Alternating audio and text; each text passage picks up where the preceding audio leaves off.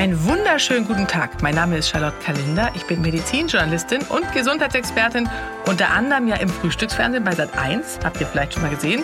Ich schreibe aber auch Gesundheitsratgeber bei Drömer Knauer erschienen und bis zum 24. Dezember öffne ich für euch hier jeden Tag ein Adventskalenderfenster. Toller Name, oder? Und ihr hört einen weihnachtlichen Gesundheitstipp. Viel Spaß beim Hören und eine frohe Weihnachtszeit.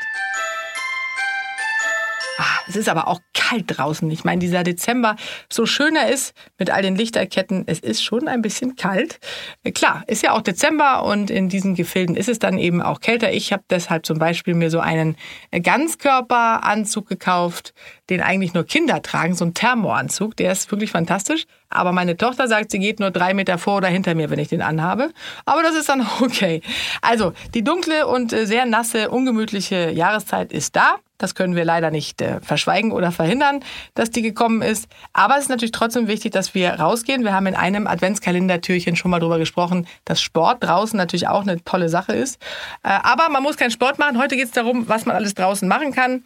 Und ihr habt das bestimmt auch schon erlebt, den ganzen Tag über mit den Kindern in der Wohnung äh, gehockt. Dann ist äh, die, die, Stimmung spätestens am Nachmittag äh, im Keller. Äh, Abwechslung alleine ist nicht der einzige Grund, warum es sich lohnt, äh, sich aufzuraffen. Es ist tatsächlich so, dass Bewegung oder generell frische Luft in der Kälte äh, sowohl für Kinder als aber auch für Erwachsene, also für uns, wirklich viele Benefits, also äh, Vorteile für die Gesundheit hat. Die Folge ist nämlich, dass der Stoffwechsel und Kreislauf in Schwung kommt und die Kältereize und Wärmereize die Abwehrkräfte anregen.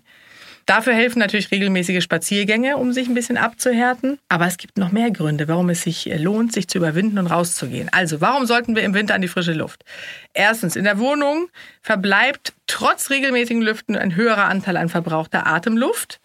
Die Sauerstoffzufuhr ist zwar noch ausreichend, aber die richtige Portion frische Luft, die gibt's natürlich erst draußen im Freien. Das ist sehr, sehr wichtig für unsere Konzentrationsfähigkeit. Das kennt man ja, Fenster auf oder kurz raus, dann kann man sich gleich wieder besser konzentrieren. Und der zweite Grund ist, im Freien äh, können zum Beispiel Kinder natürlich ihren Bewegungsdrang viel besser ausleben. Dadurch sind sie nicht mehr so zappelig und unausgeglichen und Weihnachten wird dadurch viel, viel entspannter, wenn es denn mal da ist. Im Freien gibt es natürlich auch eine Menge zu entdecken. Das kann man auch im Winter. Der Fantasie sind ja im Grunde keine Grenzen gesetzt. Äh, und die Erkundungstouren, die powern auch noch aus und machen müde. Ist ein sogenannter positiver Teufelskreis.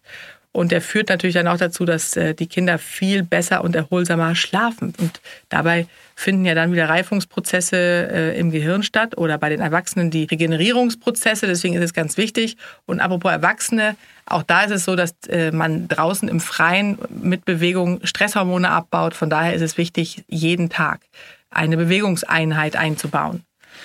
Noch ein Grund, der dritte, wenn ich jetzt richtig gezählt habe, ist, dass das Sonnenlicht, das auf unsere Haut scheint, es scheint ja auch manchmal die Sonne in Deutschland, Vitamin D bildet, ja. Und wenn wir uns überwiegend in der Wohnung aufhalten, dann bilden wir ausschließlich Melatonin. Das unterstützt die Ruhe- und Schlafphasen, die der Körper braucht. Aber je höher der Melatoninspiegel, desto müder ist man. Also ab nach draußen und Sonnenstrahlen suchen. Der nächste Punkt ist einer, von dem viele nichts wissen.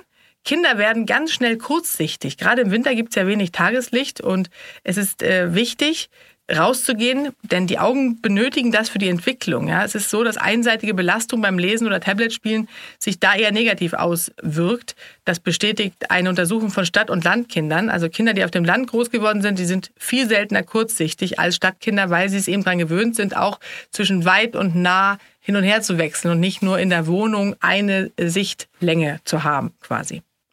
Und was man alles machen kann draußen, ja, man kann Waldmemory spielen. Das bedeutet, dass man verschiedene Gegenstände aus dem Wald oder Park sucht, zum Beispiel Tannenzapfen oder Baumrinde, Blätter und Gräser, alles auf den Boden legen und dann die gleichen Gegenstände selbst in der Umgebung suchen. Und wer zuerst alles gefunden hat, als doppelte Version, hat gewonnen. Und auch für die Erwachsenen gibt es noch einen Grund, last but not least, wenn man nämlich rausgeht in der kalten, dunklen Jahreszeit, wird Serotonin, das Glückshormon, ausgeschüttet. Und das hilft gut gegen die oft zitierte Winterdepression, die manche haben, weil sie einfach einen Unterschuss äh, an Serotonin haben. Von daher auf jeden Fall rausgehen, dann werden wir gesund und glücklich. Euer Adventskalender.